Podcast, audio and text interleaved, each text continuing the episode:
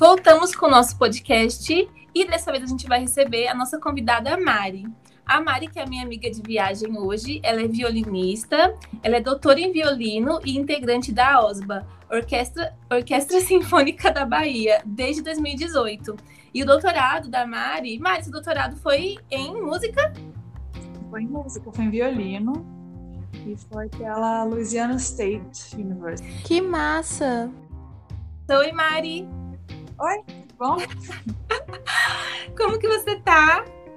Ai, eu tô bem. Esse dia bonito na Bahia. Ai, hoje tá um dia lindo, verdade. e aí, como é que você tem passado nessa, nesse momento pandêmico?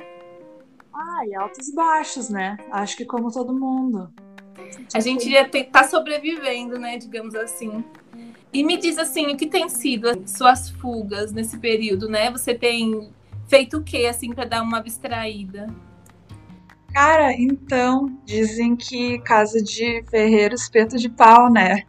Eu sou musicista e eu tenho muitos hobbies musicais também. Olha, isso é ótimo. E, com, e, como você faz parte da orquestra sinfônica, como é que ficou os ensaios, né? Você tem ensaiado em casa? É, então, o pessoal ainda tá tentando entender como que vai ficar a coisa, porque a gente tá sempre nessa Aqui no Brasil, eu acho, né, em geral, tá essa coisa assim de ah, tá melhorando, vai reabrir, vamos fazer. E aí a, a fé do brasileiro. É, a fé do brasileiro. Daí a gente marca concertos e acaba tendo que desmarcar depois, já aconteceu algumas vezes. Mas é assim, a gente fez algumas coisas gravando em casa e a gente fez algumas ações, tipo uma extensão, um programa de extensão que era para dar aula para estudantes dos instrumentos. E aí os músicos da orquestra davam aula e foi muito legal. Mas assim, o dia a dia da orquestra mesmo não tem nada a ver com o que era antes. Eu faço muito pouca coisa que é diretamente relacionado com a orquestra, sabe? O que eu mais faço realmente é tocar violino, né? Para manter, porque tocar é uma coisa que se você para, depois você vai perdendo, né, a destreza. Então, eu tenho que tocar bastante todo dia para manter, para na hora que a gente voltar, tá tudo em cima, né? E aí, além disso, eu comecei a tocar pandeiro e comecei a tocar cavaquinho também. Olha! Eu digo para as pessoas, se nada der certo, eu viro pagodeira. Ai, até até uma pergunta de pagode para o fim do nosso episódio, mas eu vou deixar para o final. É, eu vi um programa que chama Pandeiroterapia, eu achei incrível, eu, conheço, eu conheci aqui né, há muito tempo, eu achei incrível, porque pandeiroterapia tem tudo a ver comigo, assim, tipo, deve ser delicioso. Mas eu acho percussão em geral super terapêutico, sabe? Sim, com certeza. Eu queria fazer bateria esse essa pandemia, né? Só que eu não consegui, até porque aí a professora falou: se quiser, é, posso ir na sua casa ensinar, mas aqui não tem como ter uma bateria, não tem nem isolamento acústico, os vizinhos iam me matar. E como é que tem sido é, a sua relação com os vizinhos, com os ensaios? Ah, os vizinhos é tranquilo. Eu nunca tive problemas, mas eu já tive colegas que tiveram problemas com os vizinhos. Então, quando eu mudo para um lugar novo, eu já converso com os vizinhos ao redor. você bate lá e fala assim: olha, eu toco violino. Já entrega o termo, assim, ó, você é vizinho de, de uma violinista, eu faço ensaio, aí a pessoa fala, aceita os termos. Você vai ouvir música boa querendo ou não. tipo, eu converso assim, eu falo, olha, eu toco violino, eu faço barulho, mas eu não passo das 10 da noite. Se qualquer um tiver qualquer problema, fala comigo e a gente ajusta. Porque eu sei também que acontece, sei lá, se a pessoa é enfermeira, médico, faz plantão e tal. Eu, eu não me importo de, de ajustar, até porque eu não passo o dia inteiro tocando, né? Tipo, tocando mesmo. Acho que eu toco umas três horas por dia. Às vezes, se eu tô num dia muito inspirada, quem sabe chega quatro, cinco horas fazendo barulho, mas em geral não passa disso mesmo. Sim, sim. E no caso, Mari, conta um pouco como que você é, como foi essa trajetória? Assim, você primeiro conheceu vários instrumentos e aí você escolheu o violino. Como foi esse processo? Foi bem interessante, na verdade. Foi bem diferente. Eu tinha asma quando eu era pequena. E aí a minha mãe me levava no homeopata porque ela não gostava da ideia de dar muita medicação para criança pequena. E aí o homeopata receitou, entre aspas, que eu fizesse aula de flauta para fortalecer os pulmões. E aí eu passei vários anos fazendo aula de flauta, melhorei da asma por causa da flauta ou de alguma outra coisa, não sei. E aí eu enjoei da flauta, comecei a tocar violão clássico com uns 11 anos mais ou menos. E aí quando eu tinha uns 14, eu queria muito fazer aula de violoncelo. Mas eu morava no interior e aí a minha cidade não tinha professora de violoncelo, mas tinha professora de violino. Então eu resolvi fazer violino porque era parecido e aí quem sabe um dia eu ia trocar, mas eu acabei nunca trocando. E, e aí, depois de você ter encontrado o violino, você fez uma graduação específica nisso? Como que funciona? Eu não entendo muito sobre essa área. Se você puder assim, esclarecer, até para quem não entende, seria bem legal. Claro. Eu fiz um bacharelado em violino, que eu fiz lá na URGS. Mas tem aqui na UFBA, tem todas as, as grandes universidades, tem, em geral, um programa de bacharelado, que é mais uh, direcionado para o tocar e tem um programa de licenciatura que é mais pedagógico. Entendi. E aí depois você fez o mestrado em música e o doutorado em música. Isso mesmo. Que legal, nossa, que massa. Lá nos Estados Unidos, tanto o mestrado quanto o doutorado são uh, um sistema deles próprios, né? Porque eles adoram ter um sistema que só eles usam para tudo mas o sistema deles é bem próximo ao nosso mestrado profissional aqui.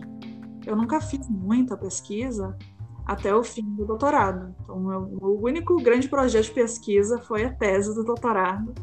Uhum. E aí eu tive que aprender assim tudo de uma vez só, foi bem louco.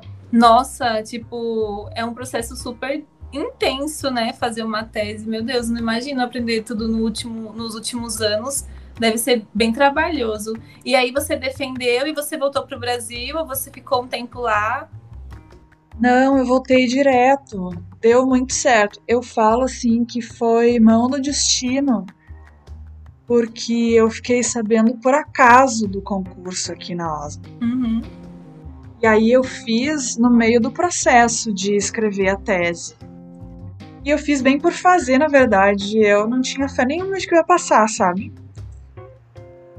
Mas eu passei como primeira suplente. Então, tipo, tinha 12 cadeiras, eu passei em 13 terceiro lugar. No fim foi a melhor coisa, deu bem certinho porque eu defendi a tese no fim de outubro. E aí, porque minha tese fala de música contemporânea, teve umas questões de uh, direito intelectual, assim, que eu tive que pedir autorização para usar certas coisas eu só consegui publicar no fim de janeiro.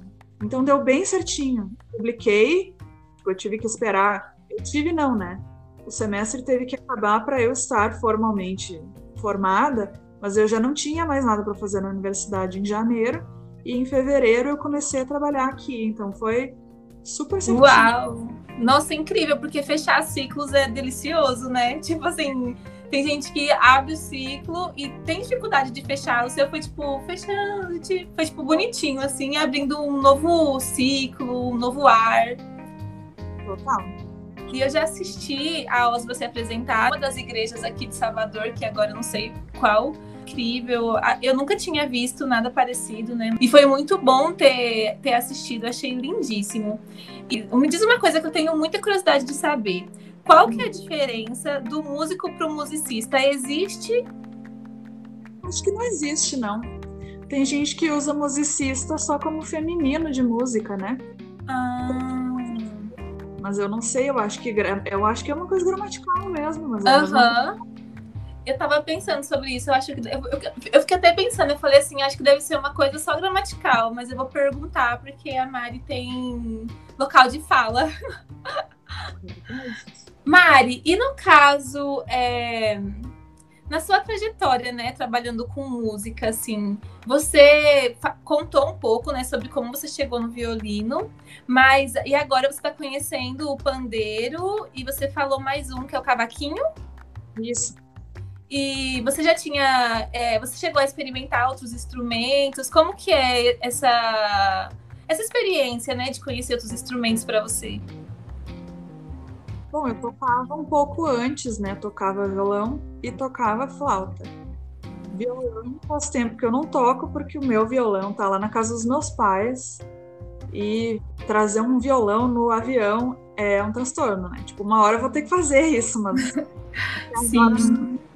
Mas eu tenho uma flauta doce, os métodos de flauta doce aqui. Volta e meia eu toco. Já toquei viola, que é um instrumento parecido com o violino, viola de arco, você conhece?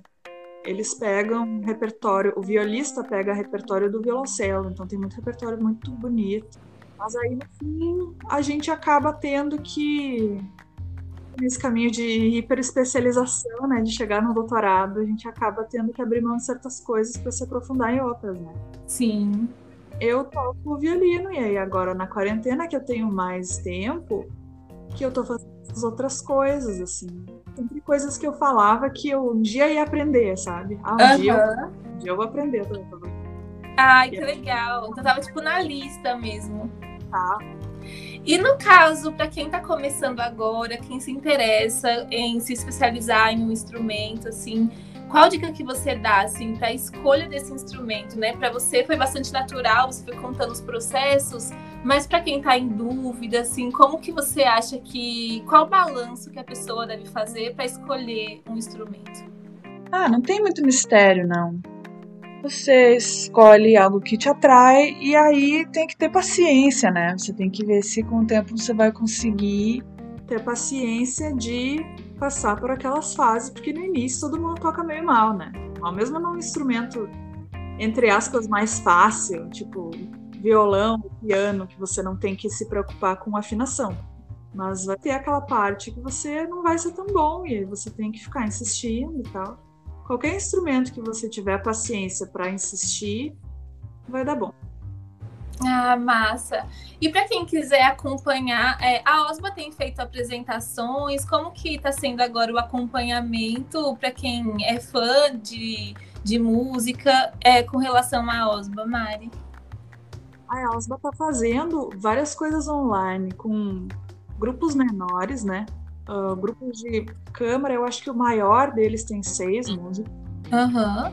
A Osba também faz conversas que está no Instagram sempre.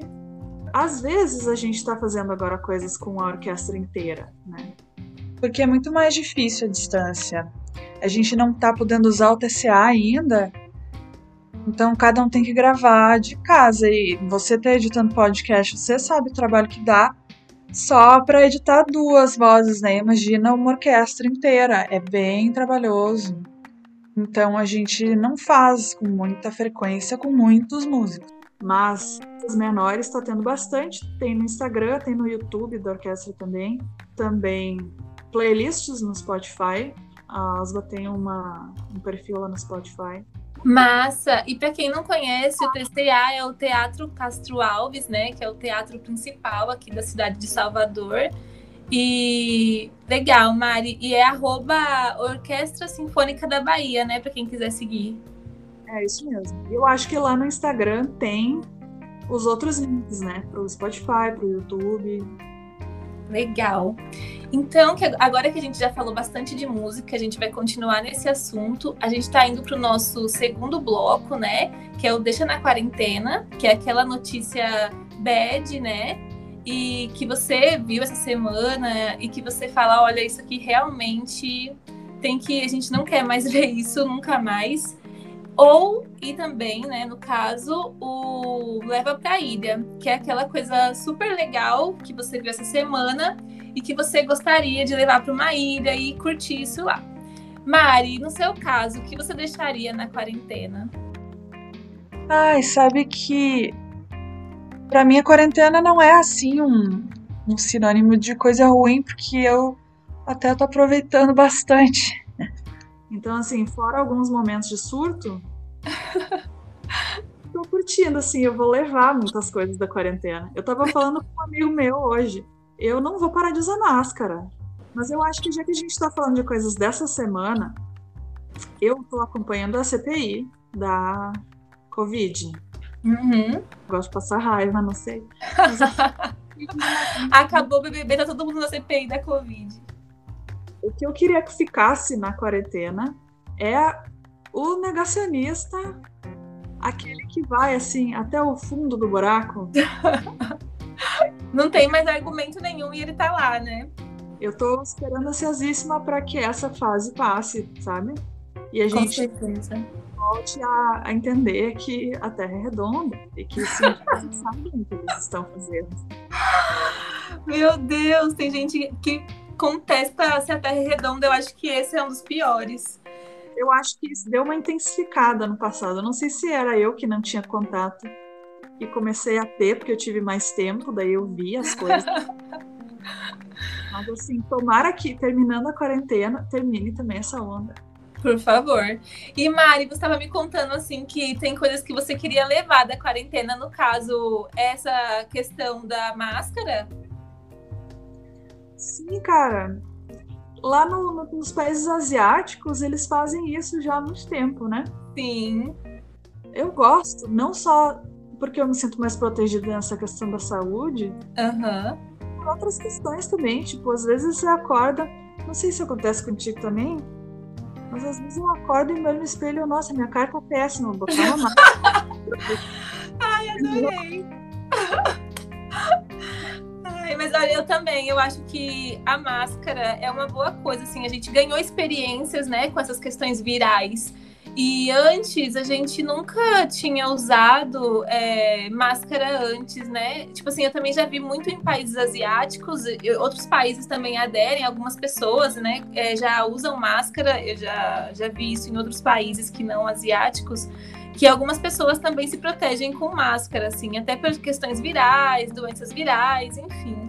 É, o Brasil é um país bastante tropical, mas eu acho que a ideia da máscara é uma ideia válida, sabe? Eu acho que, por exemplo, para para alguns lugares muito fechados, eu acho que sim. Eu acho que algumas pessoas, não, não, não é só você que falou para mim, que vai continuar mesmo usando a máscara, não tão ostensivamente como a gente tem usado, né? Tipo, para todo canto, todo lugar, mas que vai aderir à máscara no cotidiano, assim, para o futuro. Porque, tipo, por exemplo, é, transporte público muito cheio, muita gente, abafado, né? Eu acho que é, é até uma escolha inteligente nesse sentido.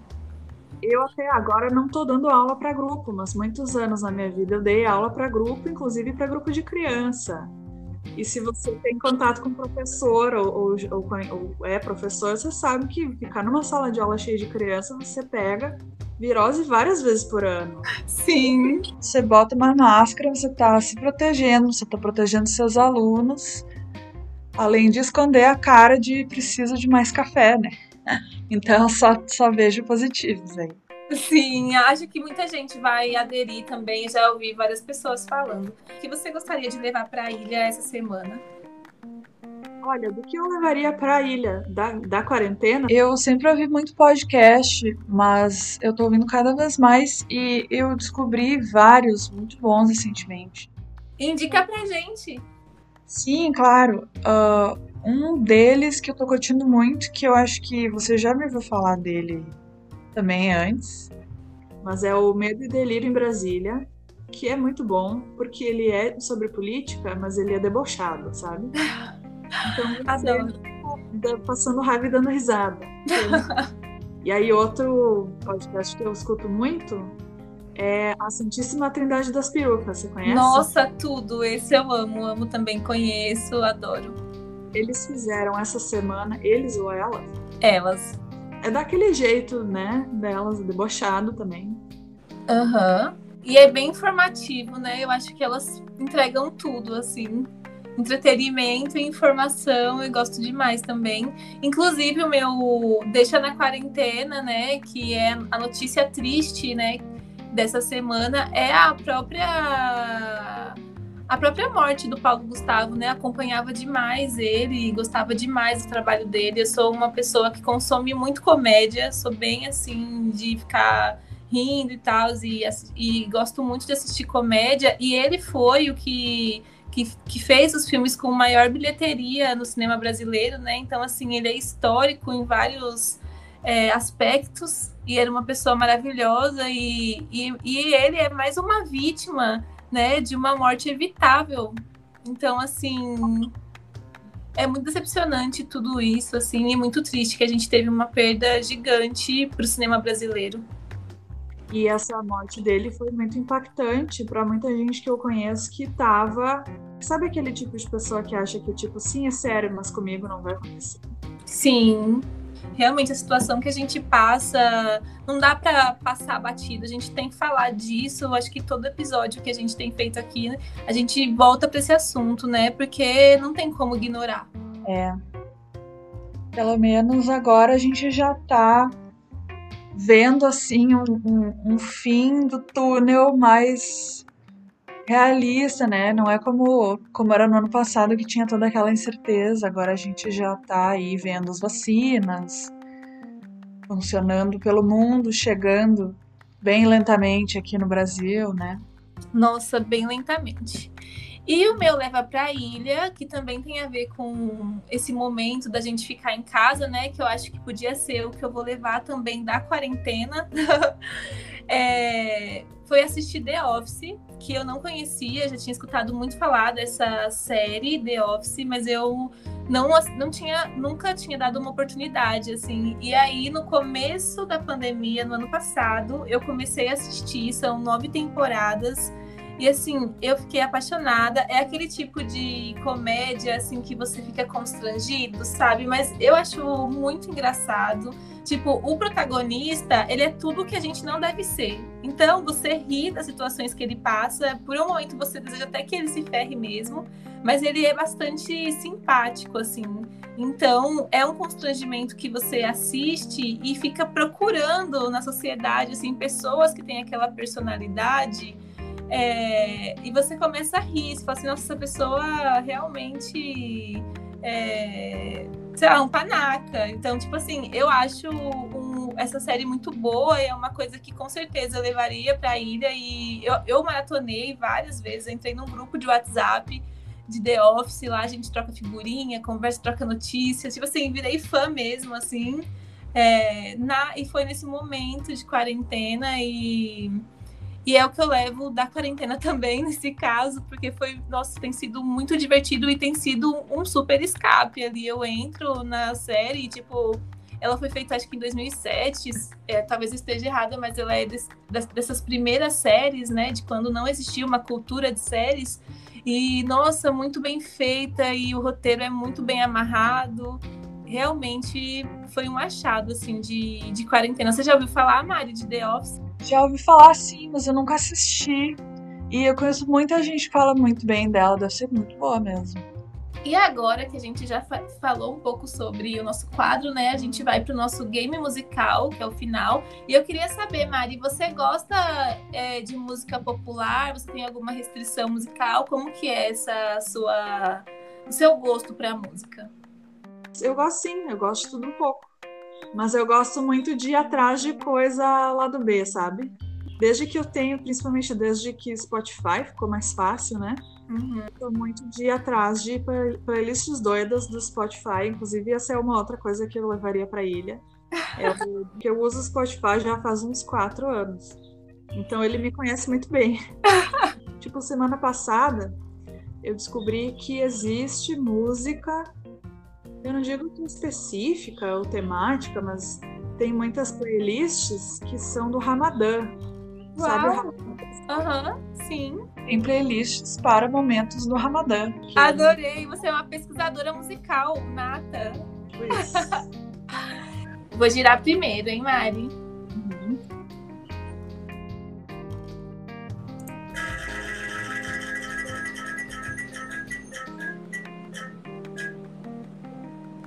Vamos lá, uma música com a palavra trevo. Trevo? Ai, eu já pensei em uma. Pode falar. É aquela da Xuxa. Qual? Peraí, é que eu não me lembro a letra inteira. Mas é assim, tem uma parte que é um trevo de quatro folhas, nossa sorte pode estar flutuando feito bolhas. Pronto. Deixa acho. Acertou. É o Xuxaxé. Xuxaxé. Xuxaxé, ok.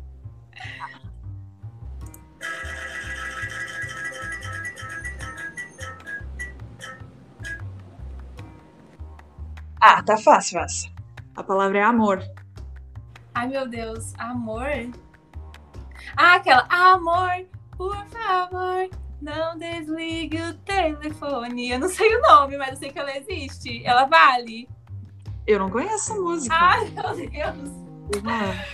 Como assim? Tá, achei, achei, achei. Banda, banda de Javu. Isso! Banda de Javu, adoro. Vai, Mari, sua vez. A palavra é chuva. Eu só toco as músicas de criança na cabeça. Tem uma música da palavra cantada. Que é assim, água é uma gota de chuva. Ah, pronto! Meu Deus, a gente tá empatado, como assim? Empatamos. Aí tu vai me dar um pagodão também que eu não conheço. Nem sei se Deja é pagodão.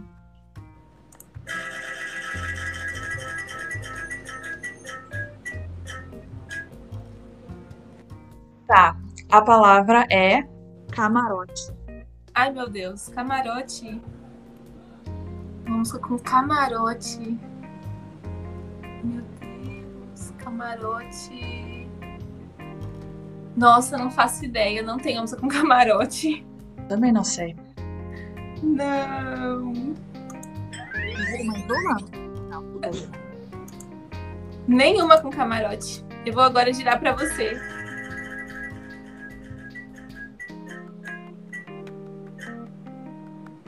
A palavra é prêmio. Prêmio. Hum... Ai, eu não sei. Eu tenho a impressão de que tem algum sertanejo com essa palavra. É isso. Deve ter. Mas deve ter, né? Sim. Vamos para nossa última rodada, então, Mari. Pode mandar a minha última palavra.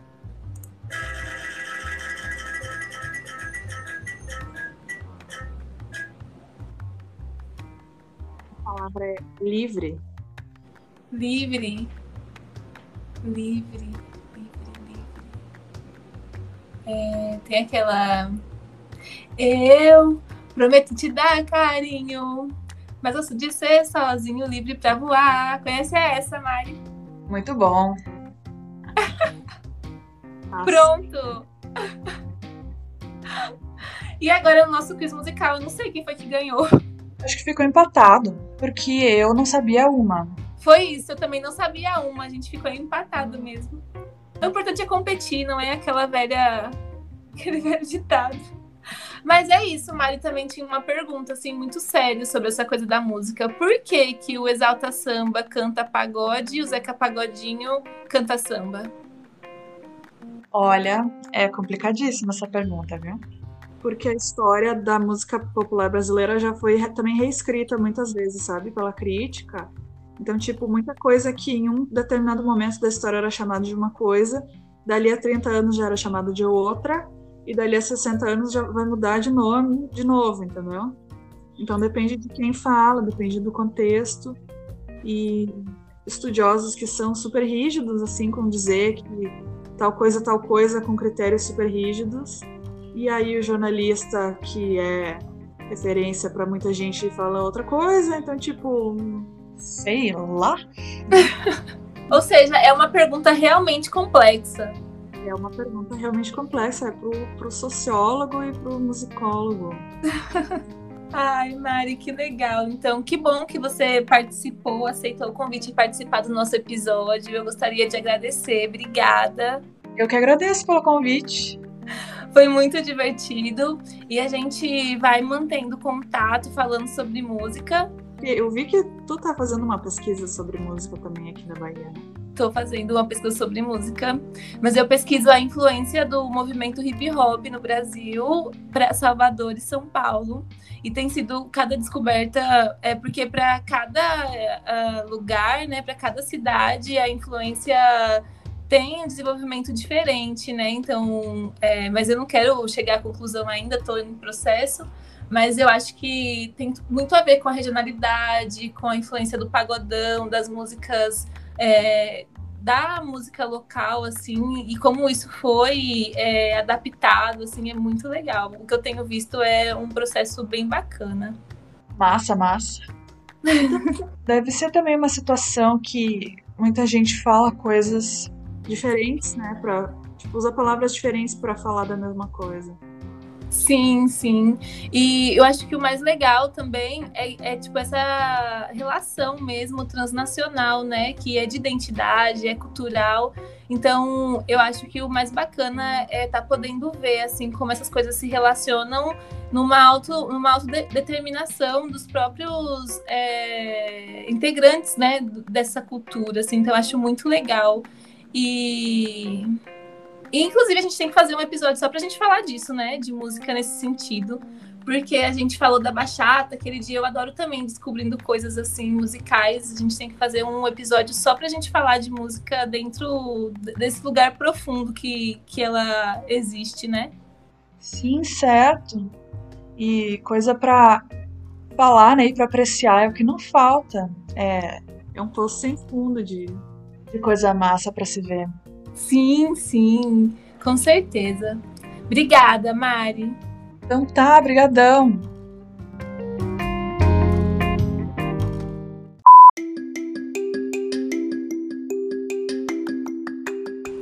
Achou que tinha acabado? Ainda não. Não esquece de nos seguir no Instagram, arroba umpodcastviajante e no Twitter, arroba umpodviajante. O seu feedback é muito importante pra gente. Deixa um recadinho lá. Até logo!